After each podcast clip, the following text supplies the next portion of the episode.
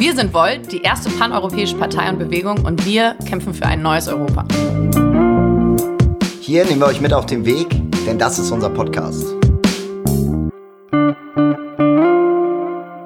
Frohes Neues, ihr Lieben. Wir befinden uns im Volt-Büro in unserer kleinen Burg. Wir bauen uns, wenn wir einen Podcast aufnehmen, immer eine kleine Burg in unser, unserer Büroküche, damit es nicht so schallt. Ich hoffe, das hilft was.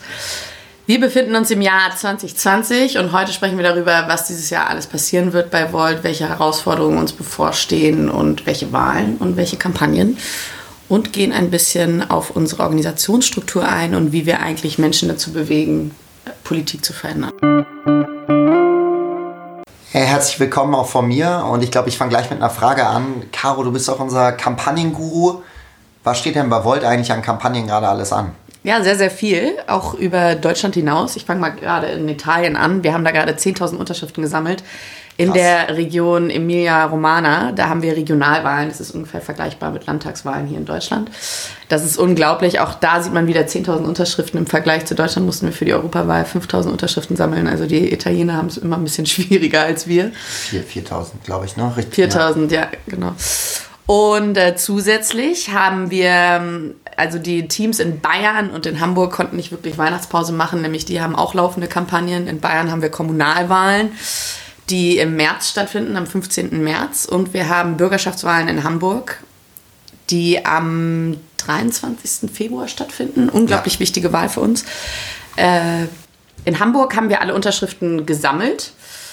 Die stehen also schon mitten in der Kampagne. Und in Bayern sammeln wir gerade Unterschriften und da brauchen wir eure Unterstützung, denn die Unterschriften können nicht einfach so gesammelt werden. Man muss tatsächlich die Unterschriften in einem Rathaus oder in einem Amt abgeben. In München brauchen sie dafür 1000 in Nürnberg sechs, knapp 600 und in Erlangen und Bamberg, wo wir auch antreten, 340 jeweils. Also wenn ihr Leute in diesen Städten kennt, geht ins Rathaus, unterstützt uns und leistet eine Unterstützungsunterschrift, damit wir an den Wahlen teilnehmen können. Das heißt, für uns fängt das Jahr direkt damit an, dass wir wirklich unsere Idee von der europäischen Ebene wirklich jetzt in Italien auf die regionale Ebene bringen, in Deutschland auf die kommunale und auch auf die Landesebene in Hamburg extrem spannend. Caro, kannst du uns einen kurzen Einblick geben? Ich denke mal, in den nächsten Wochen reden wir da noch mehr drüber. Ja. Was ist denn so ein bisschen der thematische Schwerpunkt dieser Kampagne? Ja, natürlich, wir sind eine Europapartei und auch bei den jetzigen Wahlen spielt Europa eine sehr wichtige Rolle innerhalb der Kampagnen, weil die meisten Teams, die gerade eine Kampagne fahren, ihre Kampagne darauf aufgebaut haben, was für Probleme gibt es in ganz Europa und in unseren Städten und was für Lösungen gibt es. Und auch da haben wir halt über den Tellerrand geguckt und haben geschaut, okay, was, was für Lösungen gibt es in anderen Ländern und wie können wir die auf zum Beispiel München anwenden oder Hamburg. Und sozusagen, was kann Hamburg von Rotterdam und Kopenhagen lernen und was kann München von Barcelona und Wien lernen. Und ähm, ihr werdet es wahrscheinlich auch schon an den Plakaten sehen, die zum Teil schon hängen. Und das ist ganz spannend. Und darauf gehen wir auch in den nächsten Wochen mehr ein mit den Teams jeweils und den Kandidaten, die da aufstehen. Ich finde das unheimlich spannend, weil wir immer gesagt haben, wir wollen Best Practice anwenden. Wenn irgendetwas irgendwo in Europa gut funktioniert, wollen wir es auch woanders umsetzen. Und damit man es umsetzen kann, muss man natürlich in die Parlamente. Wir machen das natürlich auch, um mehr gehört zu werden, mehr gesehen zu werden und wirklich eine Grundlage dafür zu schaffen, dass Leute überhaupt von uns was mitbekommen. Denn wir haben uns ja kurz vor Weihnachten alle zusammen als Bewegung und Partei, was heute ja ist, dazu entschieden, einen richtig, richtig großen Schritt zu gehen. Und zwar wollen wir, genauso wie unser holländisches Team, auch in Deutschland zur nationalen Wahl antreten. Denn wir können Europa gar nicht verändern, wenn wir es nicht auch schaffen, in nationale Parlamente zu kommen. Und ich glaube, wir haben alle riesig Respekt davor, weil es ein unheimlich hochgestecktes Ziel ist. Aber wir sind auch ziemlich motiviert. Und ich glaube, für uns ist 2020 eigentlich das Jahr, wo wir eine Grundlage schaffen. Und ich glaube, bei so hochgesteckten Zielen braucht man einfach alle Ressourcen, alle Kapazitäten, die eigentlich Menschen, die im eigenen Team sind, mitbringen können. Und man muss sich ganz genau fragen, ja, was gibt es eigentlich in meinem Umfeld für, für Möglichkeiten, dass ich, dass, dass ich wirklich politisch was zu sagen bekomme am Ende. Und das gilt es vorzubereiten. Und ich glaube, damit wir das gut vorbereiten können und damit wir wirklich die Ressourcen unserer Gemeinschaft gut nutzen können, nicht nur von mir, auch von euch und von jedem Einzelnen, der hier gerade im Raum sitzt, benutzen wir die, die Methode des Community Organizings. Und ich glaube, damit. Was ist Community Organizing? Das musst du jetzt nochmal erklären. ja, es ist ja wirklich ein, ein, ein, ein Ausdruck, den wir häufig benutzen.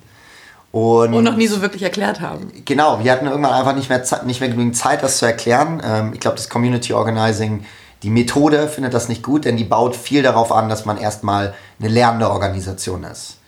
Community Organizing besagt, dass wir alle konstant lernen müssen, um besser zu werden. Und ich glaube, genau das ist das, was wir bei Volt machen. Wir nehmen bei Wahlen teil, um lernen, besser da drin zu werden, Wahlen teilzunehmen, erfolgreicher zu werden. Und wir machen aber auch Projekte und Kampagnen immer, um besser zu werden und mehr zu lernen. Das ist, glaube ich, eine Sache, die Hamburger gerade ganz viel verfolgen. Aber was ist das eigentlich? Also Community Organizing, was soll das sein? Und im Wesentlichen das Ganze entstanden in der Mitte des letzten Jahrhunderts in der Bürgerrechtsbewegung in den USA. Und zwar ging es ja darum, dass ganz viele Afroamerikaner einfach am Rand der Gesellschaft standen, äh, den Bus nicht benutzen durften, nicht die gleichen Rechte hatten, von Wahlen ausgeschlossen wurden. Und dass eben ganz viele Menschen aus dieser Gemeinschaft sich Gedanken darüber gemacht haben, was können wir eigentlich tun, obwohl wir nicht so gut gebildet sind zum Teil, obwohl wir eben ausgeschlossen werden. Was können wir denn tun, um wirklich diesen Wandel zu erreichen, den, den wir selber brauchen? Und es gibt eben viele Persönlichkeiten, die sich damit beschäftigt haben. Und daraus ist am Ende dann ein Ansatz entstanden, der am Ende immer sagt, wie kann man mit ganz wenig Ressourcen, aber mit vielen Menschen ein Ziel erreichen und am Ende dafür arbeiten, dass, dass ja, der Wandel umgesetzt wird, den man als Gemeinschaft wirklich braucht. Und das ist die Grundidee, äh, zu der es damals entstanden ist. Und ab da hat es sich weiterentwickelt ist dann eben von der Bürgerrechtsbewegung rüber zu den amerikanischen Gewerkschaften zum Teil gekommen, die ganz viel damit machen und wurde auch immer weiter als Methode aufgeschrieben, unter anderem eben von Marshall Ganz an der Harvard Kennedy School, der wirklich als ganz junger Student in der Bürgerrechtsbewegung eben in den Südstaaten aktiv war und meinte, ich kann als weißer jüdischer Amerikaner kann ich nicht hier oben an der Ostküste sitzen und sehen, wie unten in den Südstaaten Unrecht geschieht. Ich muss da runter. Dort hat er das erlebt und hat dann eigentlich einen Großteil seines Lebens damit verbracht, diese Methode so weiterzuentwickeln, dass sie für jeden zugänglich wird. Und dass wirklich Menschen, die das Gefühl haben, es entwickelt sich gerade etwas nicht richtig für uns, wir müssen aktiv werden, dass die bestimmte Instrumente bekommen, um sich selber zu entwickeln. Kannst du ein paar aktuelle Beispiele nennen an Menschen, die das jetzt, sag ich mal, in den letzten zehn Jahren benutzt haben, um Wahlen zu gewinnen oder aktuell nutzen? Also es wird viel angewandt. Ich glaube eigentlich, das berühmteste Beispiel ist die äh, Wahlkampagne von Barack Obama 2008.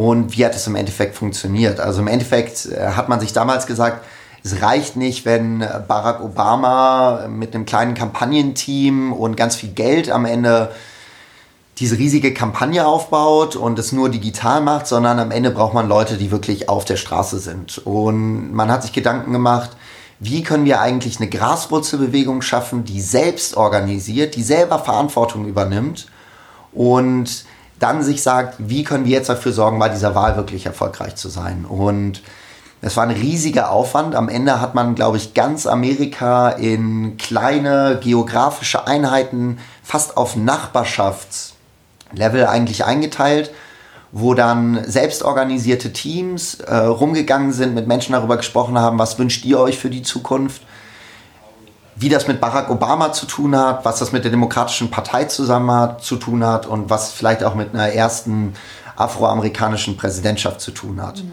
Und so hat man es geschafft, eben unheimlich viele Leute in diese Diskussion mit reinzubringen, was man eigentlich für die Zukunft will. Und gleichzeitig haben die Leute aber auch gelernt, sich zu organisieren und so dann am Ende wirklich dafür zu sorgen, dass Barack Obama dann ja in den meisten wirklich umkämpften Staaten äh, wirklich Erfolge hat vorweisen können. Mhm.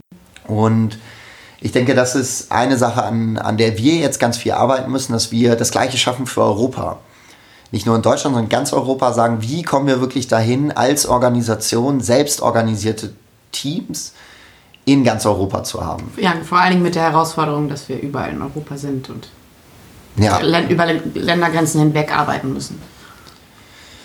Genau, und ich glaube, gerade deswegen ist das Community Organizing sehr sinnvoll, denn dadurch, dass wir ganz viele verschiedene Sprachen, verschiedene Kulturen in Europa haben, ist gerade ein Ansatz, der ganz viele auch für Leute entwickelt wurde, die eben nicht so gebildet sind oder die vielleicht keine Management-Erfahrung oder keine Politikerfahrung haben, die sich am Rand der Gesellschaft befinden und sei es nur am Rand der politischen Gesellschaft, so wie das für die meisten von uns der Fall ist. Ja ganz einfache Methoden eigentlich entwickelt wurden, an die man sich halten kann. Und wenn man sich an die hält, dann schafft man es eben, Leute wirklich dazu zu bringen, wieder zusammenzuarbeiten.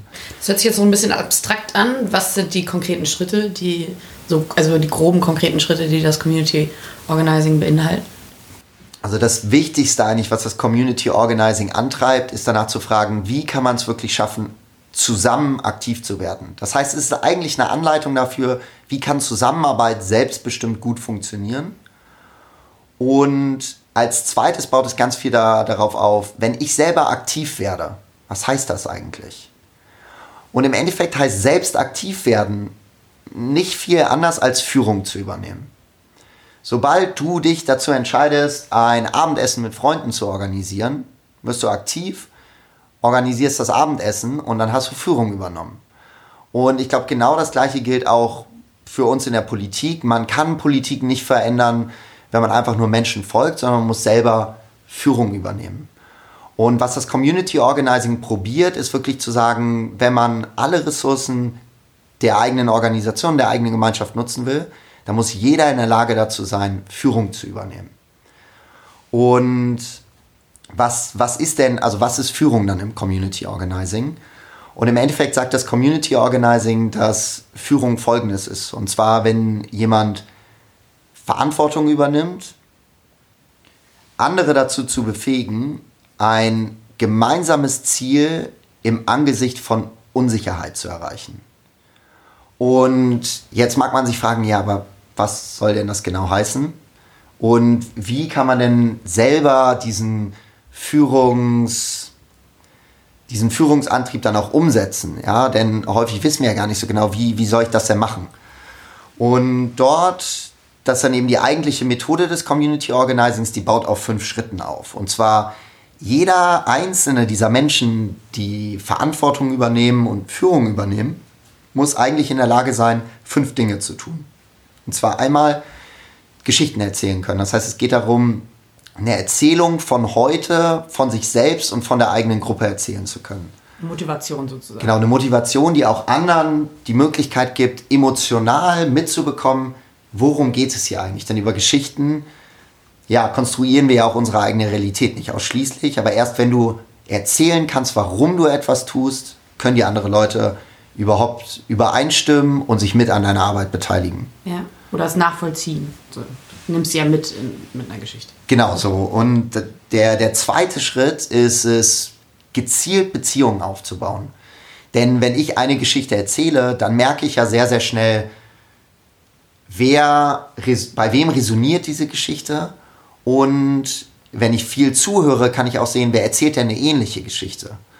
Und sobald man das herausgefunden hat, kann man eben ganz genau sagen, hier besteht ein Anknüpfungspunkt und das ist jetzt gerade die Grundlage für eine nachhaltige Beziehung untereinander. Und sobald man diese Beziehung dann durch Gespräche am Ende und durch das Austauschen von Werten hergestellt hat, kann man sich darüber unterhalten, wo wollen wir eigentlich hin? Was ist unser Ziel? Also geht es darum, eine Strategie zu entwickeln. Das ist der dritte Teil des Community Organizings, dass man sich sagt, was ist unser Ziel und was sind eigentlich die Herausforderungen, die es auf dem Weg gibt. Was müssen wir konkret tun, um unser Ziel zu erreichen? Welche Gegner gibt es? Welche, welche Verbündeten gibt es? Und wo kann man Ressourcen finden? Das ist der dritte Schritt.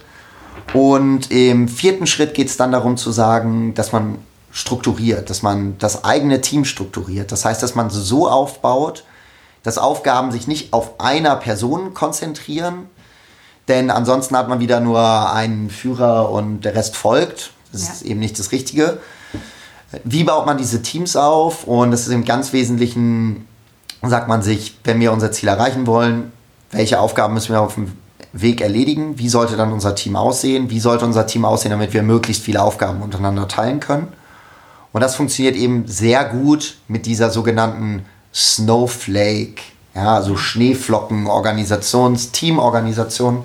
Das ist eine Struktur, bei der man sagt, es gibt eben nicht nur einen, eine Führungspersönlichkeit, sondern es gibt fünf immer und darum herum bauen sich immer mehr Fünfer-Teams auf, die dann in der Lage sind, wirklich zusammen dann auch zu handeln. Und das ist der allerletzte Schritt des Community Organizings und zwar Aktion, Aktion, Aktion.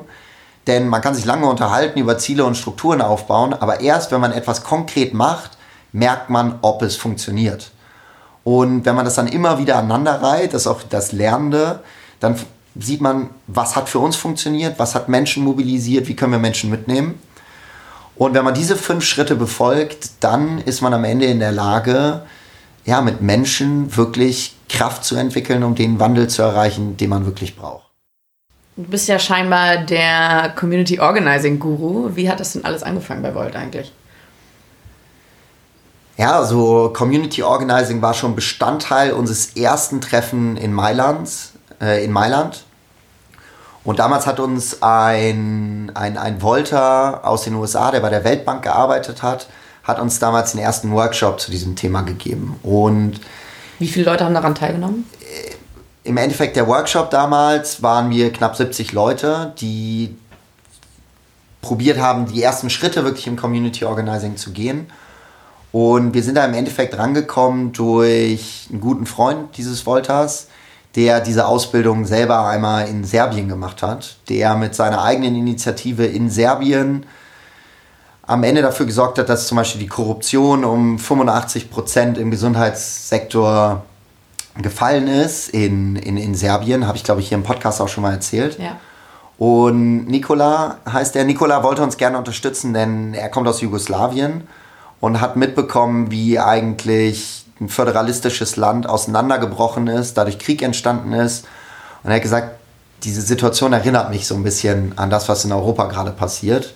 Und deswegen wollte er uns unterstützen. Und dann haben am Ende 14 der Menschen, die am Anfang in Volt waren, haben dann äh, mit Nicola daran gearbeitet, sich dann an der Harvard Kennedy School für einen Online-Kurs zu bewerben, der wirklich vier Monate lang ist und den man auch gar nicht machen kann, ohne ein praktisches Projekt zu haben. Also ein extrem praxisfokussierter Kurs, der am Ende Menschen beibringt, in ihren Projekten das Community Organizing anzuwenden und ihnen beizubringen, eben wie man andere Leute dazu befähigt, Verantwortung zu übernehmen. Leider sind von diesen 14 dann nicht alle, alle am Ende aktiv geworden, aber ich denke, man kann ganz gut sehen an den Leuten, die jetzt gerade bei uns in bestimmten Rollen sind, wie weit einen das bringen kann. Also Damian hat diese Ausbildung gemacht. Äh, Andrea damals, unser Gründer, hat diese Ausbildung gemacht. Dann äh, Valerie, unsere Präsidentin auf europäischer Ebene. Rainier, unser Präsident auf europäischer Ebene, der auch mit eins der erfolgreichsten Teams in Holland aufgebaut hat. Uh. Und ich habe es auch gemacht. Und warum brauchen wir das gerade? Warum brauchen wir es fürs nächste Jahr und für die Bundestagswahl? Ja, ich glaube, was man schon gesehen hat, es laufen ziemlich viele Wahlprojekte auch an. Hast ja am Anfang Bayern, Hamburg, Emilia Romana und noch viele mehr. Und wir haben dieses unheimlich große Ziel, zur Bundestagswahl anzutreten.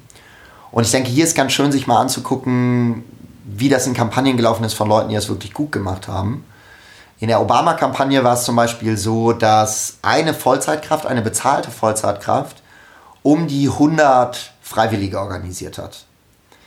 Wir sind inzwischen bei Volt ja so weit, dass wir in Deutschland drei, ungefähr drei Vollzeitkräfte haben und damit 2500 Leute koordinieren. Mhm. Sprich, was wir jetzt, glaube ich, brauchen, ist, dass wir noch mehr Leute darin ausbilden, diese Methode zu lernen, damit wir dann die nächsten 2500 mit drei Leuten zusätzlich mobilisieren, um sich wirklich einzubringen, neu an Politik führen und beibringen, sich zu organisieren. Mhm. Und ich muss sagen, dass es mir unheimlich viel geholfen hat, weil es mir dabei geholfen hat, zu wissen, auf was ich mich konzentrieren muss wenn irgendwas nicht funktioniert, dann konnte ich immer in den Community Organizing Unterlagen nachschauen und sagen, hier, du musst bessere Gespräche mit den Leuten führen, du musst besser darin werden, das gemeinsame Ziel klar zu machen. Und vielleicht muss man auch besser darin werden, bestimmte Dinge nachzuhalten, ja, immer zu dokumentieren, damit man wirklich lernen kann. Und vor allem ganz wichtig, immer, immer wieder Debriefs zu machen, nach jeder Aktion sich immer zu fragen, was hat gut funktioniert, was können wir verbessern und was haben wir gelernt. Und ich glaube, das war essentiell dafür, wie wir Volt aufgebaut haben. Und ich glaube, das müssen wir verstärken. Müssen wir auf jeden Fall noch mehr vormachen, damit wir eben am Ende noch einige 2500 befähigte Leute dazu bekommen, um Und erfolgreich zu sein. Dafür machen wir jetzt nochmal so einen Kurs, richtig? Genau, weil wir am Ende identifiziert haben, dass wir gesagt haben, das Wichtigste für unsere europäischen Zusammenarbeit ist, dass wir wirklich europäisch zusammenarbeiten können. Und dass wir deswegen auch diese Kultur des Community Organizings, dieses Leute dazu befähigen, selber aktiv zu werden, dass wir das noch verstärken wollen. Und deswegen haben wir vor Weihnachten ja eine Ausschreibung gemacht, haben riesig viele Bewerbungen bekommen und von, ich glaube, diesen fast 60 Bewerbungen haben wir am Ende 20 Menschen aus Volt ausgewählt, die alle extrem motiviert sind, die alle ein konkretes Projekt haben in ihrem Team zum Beispiel, wie man die Teamzusammenarbeit verbessern kann oder wie man dafür sorgen kann, dass zum Beispiel tschechische Arbeitskinder in Wien sich an der Politik in Österreich beteiligen. Also ganz, ganz spannende Projekte. Und mit diesen Leuten würden wir gerne daran arbeiten, dass eben in Volt dieses Community Organizing noch mehr verbreitet wird, dass wir noch besser darin werden, das anzuwenden und wirklich auch jeder Neue nicht einfach nur das Wort kennt, sondern wir wirklich das Training weiter vorantreiben, sodass wir wirklich effektiv im Community Organizing auch weiter handeln können. Cool. Und dafür brauchen wir auch ein wenig Unterstützung, um diese Leute zu fördern. Äh, und Paul, willst du da noch mehr drauf eingehen? Genau, riesig viel Unterstützung. und zwar ist es so, dass die meisten von uns wirklich einen Großteil ihrer Freizeit dafür aufwenden, bei Volt aktiv zu sein und dass, dass wir das gerne besser machen würden. Und deswegen würden wir uns riesig freuen, wenn ihr vielleicht euch sagt, ich kann meine Freizeit gerade nicht für Politik aufwenden, dass ihr euch vielleicht Gedanken darüber macht, diese Menschen zu unterstützen. Wir hoffen, dass wir ja jetzt am Ende diesen Kurs, der ungefähr 2000 Dollar pro Person kosten, kostet, dass wir den zur Hälfte als Volta bezahlen können, damit wirklich jeder die Möglichkeit hat, das zu machen. Wir unterstützen selbst die Leute dabei, eigenes, eigene Spenden am Ende zu sammeln. Aber wie man uns wirklich helfen könnte, wäre, wenn man auf die Spendenseite geht, die wir noch angeben, hier in der Beschreibung zu dem Podcast, und dort Menschen dabei unterstützt, sich selbst fortzuentwickeln, sich selber dazu befähigen, eben mit mehr Leuten noch zusammenzuarbeiten. Das wäre eine riesige Hilfe, denn am Ende, was Volt wirklich ausmacht, sind die Menschen. Und das, das Potenzial an Menschen, die hier sind, die alle riesig Lust haben, sich einzubringen. Und ich denke, wenn man die Leute noch mehr ausbilden kann, gewinnt man unheimlich viel. Und da gewinnt auch jemand, der sagt, ich habe sonst eigentlich keine Zeit, mich mit Politik auseinanderzusetzen.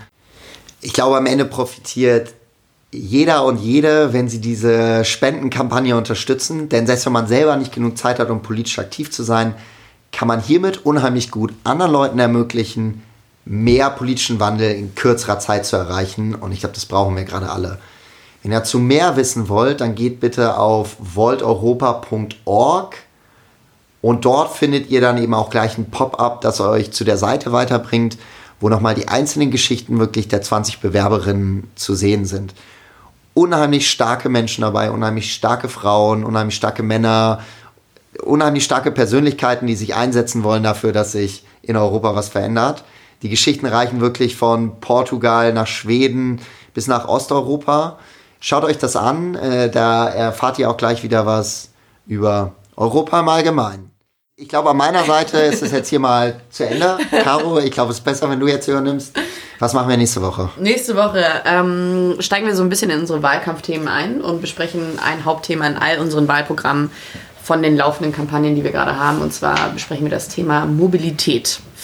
In München, in Erlangen, in Bamberg und natürlich nicht zu guter Letzt in Hamburg. Und ein kleines Shoutout an unseren Schatzmeister, der ist heute 30 geworden. Herzlichen Glückwunsch, Leo. Herzlichen Glückwunsch, Leo. Vielen Dank euch allen. Vielen Dank und wir sehen uns nächste Woche.